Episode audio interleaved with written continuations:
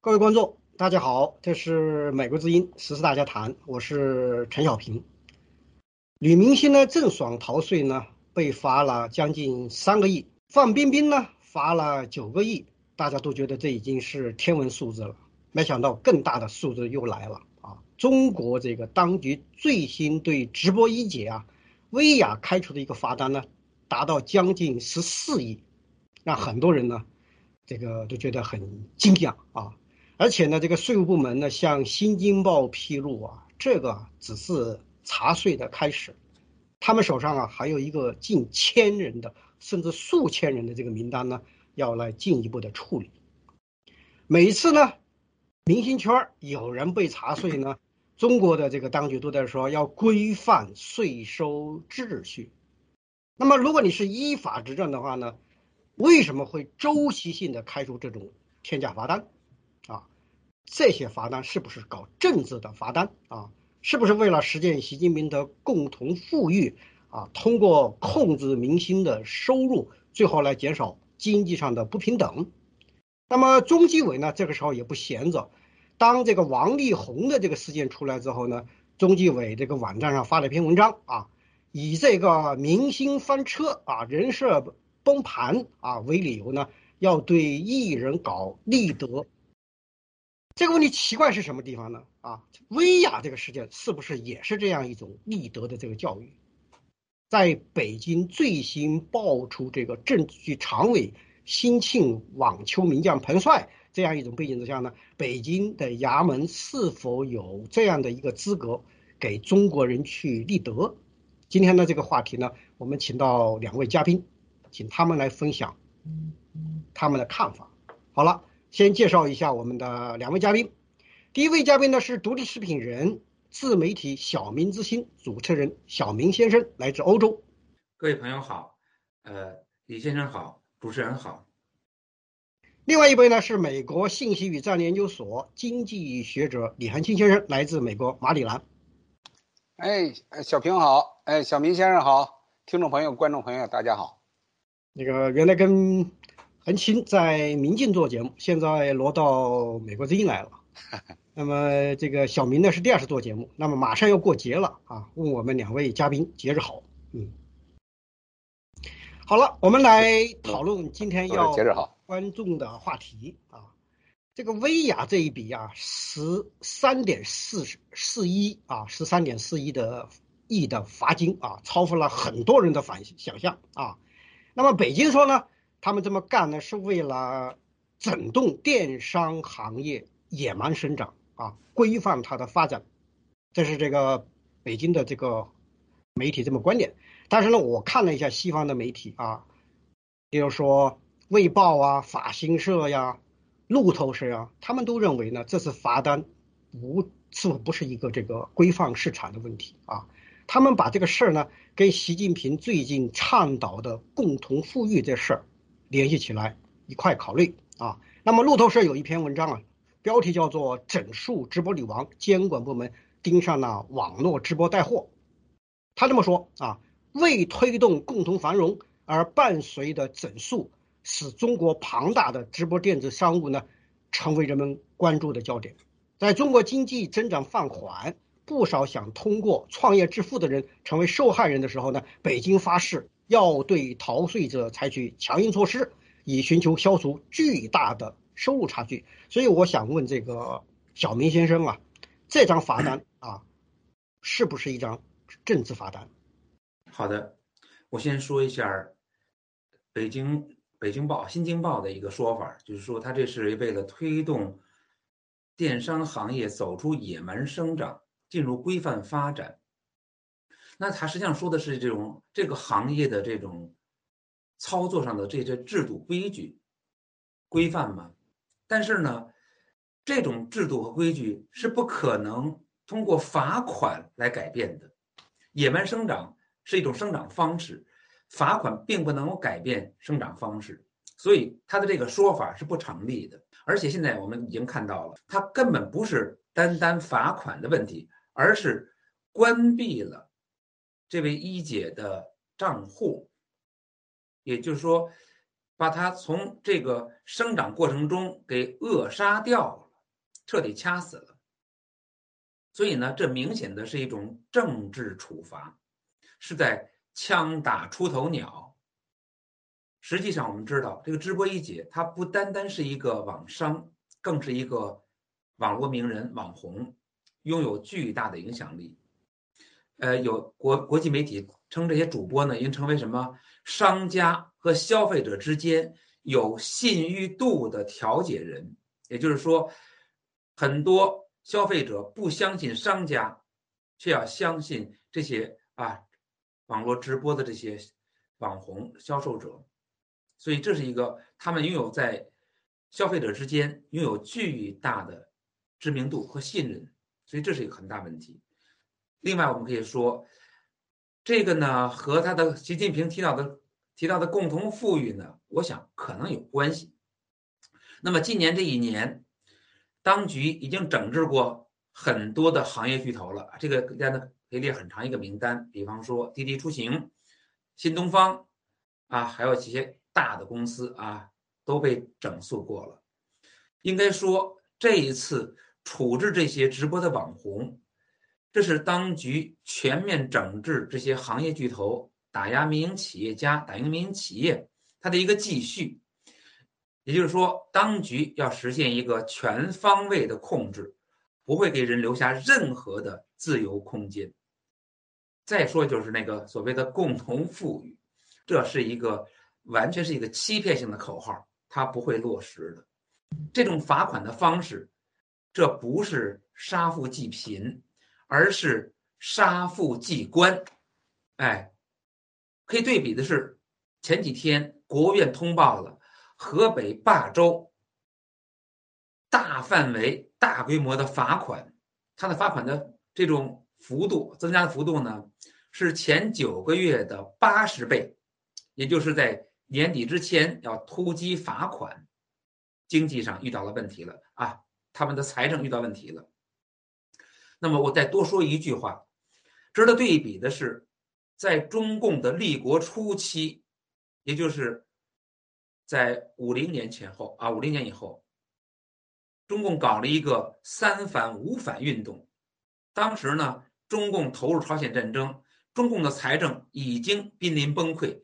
这个局面和国民政府战争后期啊滥发钞票已经完全相似了，所以中共为了掠夺啊补充他的财政，搞了一个三反五反运动。其中的五反运动，第一个是反行贿，第二个就是反偷税漏税。所以这次的行动跟当年中共搞的这个三反五反有非常多的相似之处。它的核心的目的就是要进行。大规模的劫掠抢劫，好，谢谢。小明先生开了一个头啊，说这个罚款啊，是将近十四个亿，是一个政治罚单啊，枪打出头鸟，是这个整治民营企业家的继续，甚至呢，他跟当年的三反五反联系起来，认为这是这个杀富济官啊。很有意思的一个开头。那么我下面呢，我想问这个另外一个问题，我问我们的李恒清先生啊，这个这个案件出来的时候呢，啊，北京的中纪委的网站啊，原来就王力宏的事件啊，这个大明星事件呢，啊，他提出了立艺人要立艺，先要立德的问题啊。那么大家就问这个事件呢，是不是北京？啊，也想通过这个方式，在这个啊这个明星圈里头 进一步搞这个立德的这么一个运动的一部分啊，因为这个也有西方媒体啊关注到了这个问题。你像啊，他这个谈到的这个我前面提到的外媒啊，他这么说：北京对娱乐产业存在的大面积逃税及被认为不道德行为进行整肃啊。他的主要对象是网络上的名人和名人粉丝群啊。那么，中共网络审查者呢，严密监视已被当局控制的互联网内容，长查封杀和注销那些被认为言论和行为不符合中共当局标准的网友的平台的账号。所以，我想问李恒清先生呢，这么一个啊立德的这么一个考虑。北京够不够资格？尤其是在啊，这个政治局常委这一级啊，都爆出性侵的情况之下，在这种背景之下，你说要给中国人来立德，你说这个北京衙门有没有这个资格啊？哎，我倒不觉得没资格呀，啊，对吧？你看这个，你看这个党和国家领导人，这个张高丽，对吧？他可以性侵这个性侵这个彭帅，然后呢，性侵完了以后，现在又逼着彭帅呢说没有性侵，我们是这个没准他就差说出来我们是愿者，就是这个叫什么，这个他自愿的，自愿的投怀送抱了，对吧？就差这一步了。但是我想呢，这个呢其实不重要。他没说是这样，他就说我是从来没说我是被性侵。对，他说他没有被性侵，但是他俩发生性关系了，对不对？另外呢，这个这个这个党和国家领导人的这个这个太太在门口这个把风，这也是应该是一个这个不争的事实了哈。那你想，这家伙这个都到这份儿上了，但是呢，我想呢，提出现在要立德这件事儿啊。不是张高丽同志提出来的呀，这是习近平提出来的呀，或者是现在的政治局常委们提出来的。你现在能够举得出来说，现在的政治局常委有哪一个搞什么男盗女娼嘛？也许搞啊，也许搞，也许个个都搞。但是呢，你现在没有啊，所以呢，他们现在在立德，他们现在确实他们提出立德，他们有资格啊，任何一个人都有资格提啊。但是我倒觉得哈，重要的是什么？他们现在啊，要用的是舆论工具来做这件事儿。你比如王力宏，王力宏我也没，我也不是他的粉丝啊，我也没怎么喜欢他。但是有一条，王力宏说这个，哎呀，人设崩塌了，是吧？他今天跟这个睡，明天跟那个睡啊，然后呢再去这个去这个嫖娼，然后呢花钱。但是有一点啊，他没性侵呢，对吧？他没有强奸吧？如果强奸了，就是违法了，刑事案件了嘛，抓起来啊，对吧？我就是说，像王力宏这样的事件，我不想替他去去涂脂抹粉哈。但是有一点，习主席不是一直在讲吗？我们要在民主和法治的基础之上来这个往前推进这个这个国家的建设。那你要民主和法治，那到底王力宏是不是触犯了刑律呢？如果没有哈，真真是犯不着说这么去做。他现在用的是什么？用的是这个朝阳大妈的这种做法，所以刚才你提到了，像这个薇娅的这个对薇娅的这个处罚也是一样的呀，对他的处罚，他现在讲这个叫做这个网网络这些网红们啊，这些这个网上的这些这个这些电商们，最后呢，他们叫野蛮生长，其实错了，对吧？在当初的时候，这都是地方政府在不断的推高他们，希望他们能够不断的发展。然后呢，把这个经济呢带活，这都是一直是他们做的呀，所以才会有这个威亚得到了那么多的荣誉，包括什么三八三八红举手啊，全国脱贫脱贫攻坚的奖啊，他都这个我要插一句啊，很轻啊，就是这次这个薇娅被惩罚的还有一个叫做什么网络诚信大使，这个也给拆了，这个称号也没了，这也就是说被认为是这个立德的一个行动啊，嗯。是啊，但是我想哈，重要最最重要的是什么呢？是说啊，你现在去对他的这个处理啊，是完全不是在一个法治的基础之上做的，上来就什么，就是罚天价的罚单，然后呢就把你把你的这个产业给你关了，这个做法其实才更野蛮，不是产业发展野蛮，他这个这个政府的这个做法最野蛮，所以这一点哈是让让我们确实大跌眼镜儿。另外，我再想提一个哈。罚款的还冬天呢，有一个背后的一个因素是什么呢？就是政府没钱了。我们现在一看啊，说动不动呢给这个阿里巴巴一罚一百二十八亿，对吧？现在呢这个网红一罚罚十三亿十三点四一亿，然后动辄罚款是吧？刚才小民提到的这个霸州河北霸州，哎，动辄就是罚款罚款。我说这跟过去啊那个时候这个这个历代王朝灭亡之前叫苛捐杂税啊差不多了。嗯，这个政府没钱了啊，这个你没钱了。小明先生是有一样的看法，叫杀富济官啊。对。另外，这个你说这个野蛮生长的不是电视产业，不是薇娅这些人，而是政府的这样一种啊残酷的野蛮的啊处罚方式啊，这个是你的这个心意。这个刚才呢，我们的。嘉宾小明也已经点到，就是说这个不仅有十四亿的左右的这个罚单，而且呢，整个的这个啊，薇娅的这个平台就没了啊。那么这个我也看到观众有这么一个讨论，所以我想就这个问题继续的问一下啊，啊，我们观众也注意到，就是说啊，有一位推友啊叫西雅图雷尼尔，他在推上谈到这个问题，就是说看到薇娅全网被封禁啊，这是真真真是把人往死上逼呀。首先不论合理避税是不是合法问题啊，即便是薇娅确实违法了，该罚罚该判判啊，也是应该用法律来解决。他的网店、各种社交平台都是他的数字资产，凭什么一夜之间被销毁？小明先生，你怎么看这样一种行动啊？甚至比当年黄光裕坐牢，国美也没被关停啊？你怎么看？当然，这确确实实从这个他的行动的方式来看，我们看到他的目的根本就不是为了维持什么秩序啊，制止什么野蛮生长。所以这个事情明显的，这是在进行一种制造一种恐怖效应，震慑其他这种带货的直播的网商。刚才呢，您提到这个要给这些艺人们，要给这些网络明星立德。其实呢，我们可以看得很清楚，这不是要给这些人立德。这是当局在给自己立威，哎，上来不由分说，先打一顿，来一百杀威棒。现在呢，这一百杀威棒可能都不使了，现在直接就给打死了。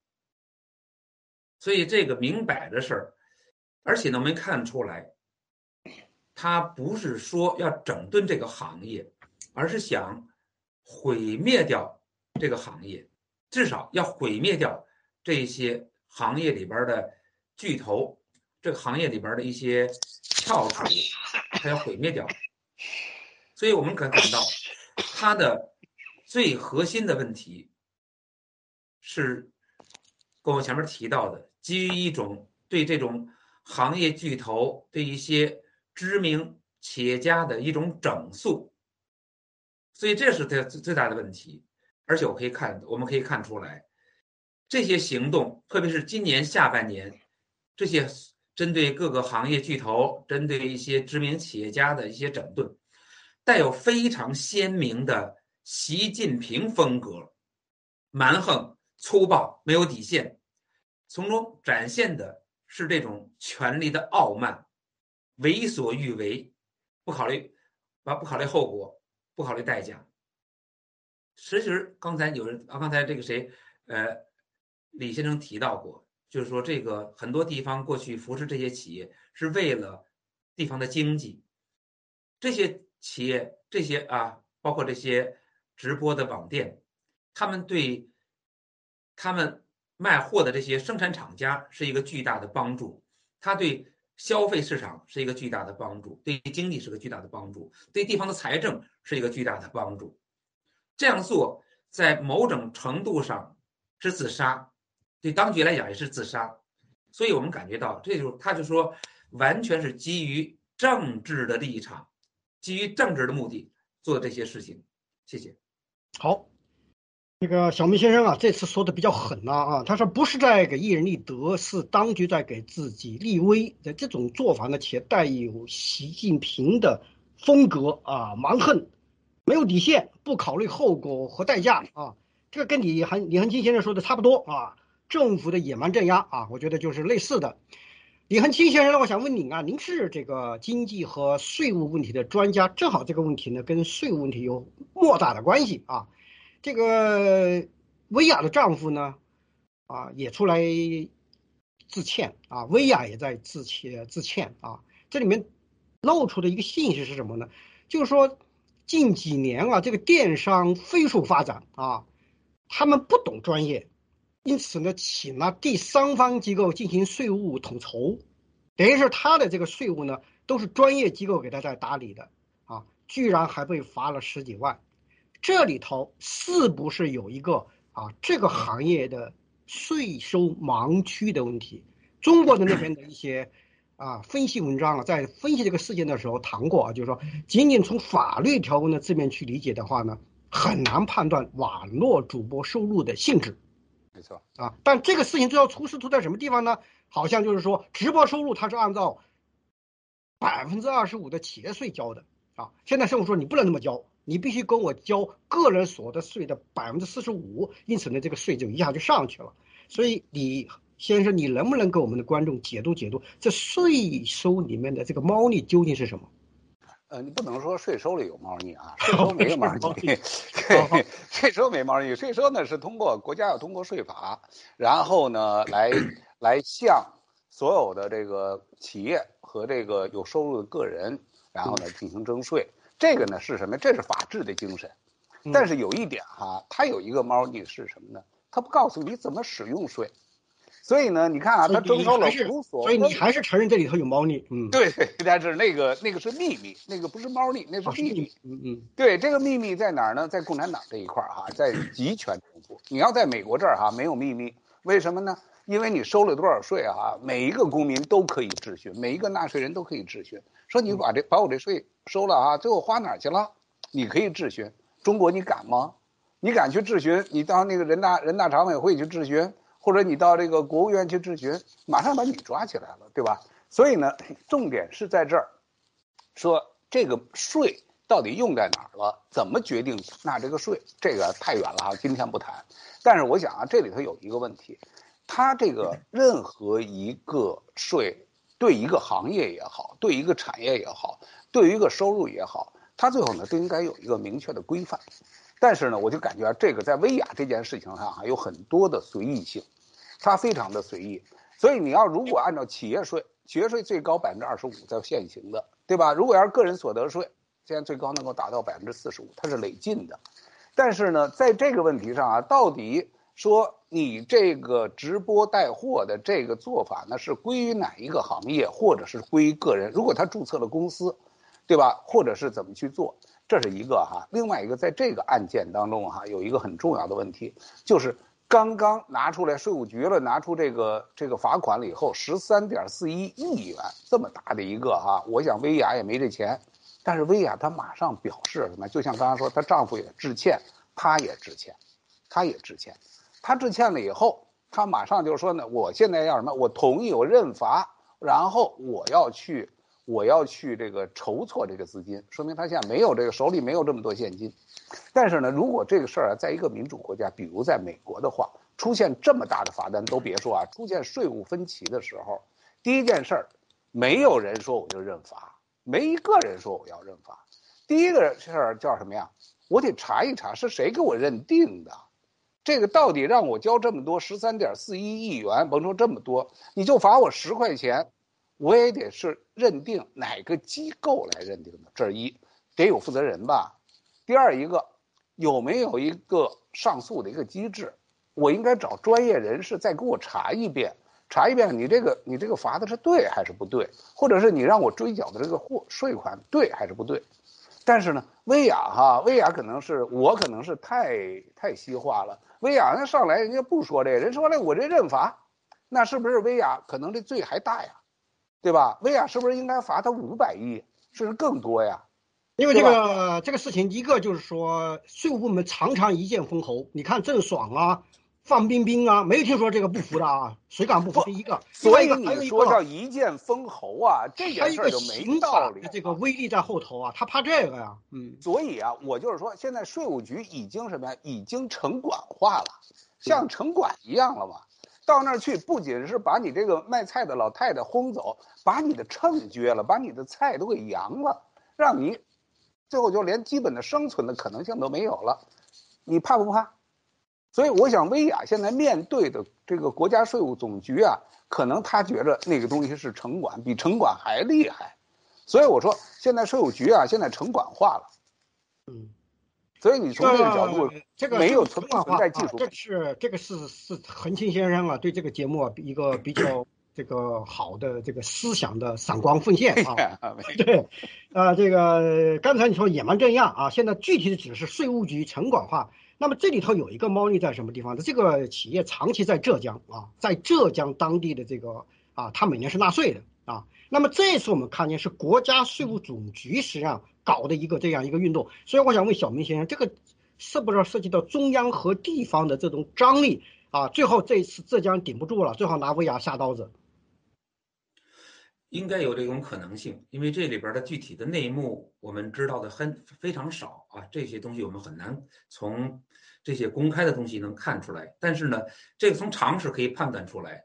呃，这个薇娅呢，她从事这个经营并不是一天两天的时间了，是有相当长的时间了。而这次罚款呢，是从二零一九年到二零二零年，所以在这样长的时间里边，在这样大的规模下，你很难想象他能够把自己隐藏起来，这是没法想象的事情。这样一个在房间里的大象。人人都能看得到的事情，他能够这么长时间，啊，少交这么多税，这是没有办法想象的事情。假如这件事情是真的，我觉得中央当局首先应该惩罚浙江省的税务机关，他们在犯罪。所以这事情上，这个事情的责任就不在薇娅这儿，而在浙江税务当局。所以这个事情上。我们能够感觉到，这个狠的程度，应该是来自比北京的啊国家税务总局更高的级别的命令，因为这个这显然是置于死地，他不是说给你教训教训，让你往好了改改，而是一棒子打死。啊，比方说打，刚才我讲过打一百杀威棒，那是只是警告一下，现在是直接打死，所以这个事情上可以看得出来，他已经超出了一般的中央和地方的博弈。过去这件事情上，中央也是纵容的，不是说中央不知道这件这样事情，中央以前不知道这个这个是没法解释的，这不是存在了一天两天的事情，所以说在过去中央和地方都纵容这件事情的存在。或者说，纵容他们的野蛮生长，但是到了现在，即使地方还想保留这些企业，毕竟这些企业对他们地方来讲是一个巨大的财政收入，啊，这点是没有疑问的。所以呢，地方肯定会希望他们能够继续生长，而这次中央的做法显然是想把他们扼杀掉。所以这里边从这个角度讲，可能会存在着博弈。谢谢。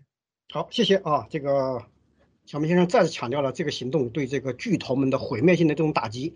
那么这个问题呢，送给我们李恒庆先生啊，你有一分钟来回答。那么就是这个啊，薇娅账号全网啊都已经没了啊。那么这样一种顶级网红呢，垮台也仅需半天啊，真是速度与激情啊！这是这个网民的感觉啊。还有一位网友在说呢，这是一个争权。最后的一个清台的赌局啊，什么俞敏俞敏洪啊、宋大武啊、王健林啊、范冰冰一路数下来啊，四十年来改革开放无非就是虚水池啊，其他人的钱但凡没有离岸，都是镜花水月、黄粱一梦。李先生怎么看？最好一分钟，嗯，真的是这样的，因为啊，你看在过去啊，中国经济发展的过程当中啊，实际上呢。有一个非常大的一个原生动力是什么？就是政府退出了经济管理部门，然后这时候让经济呢自由的按照市场来决定这个资源的配置，让这样的话这样的办法呢发展起来了。但是到了习近平入主这个中南海了以后啊，就进行了很多的变化。他的一个基本原则，他也不是说就计划经济或者市场经济，或者是社会主义的市场经济，它实际上就是什么呀？就是我说了我说了算的经济。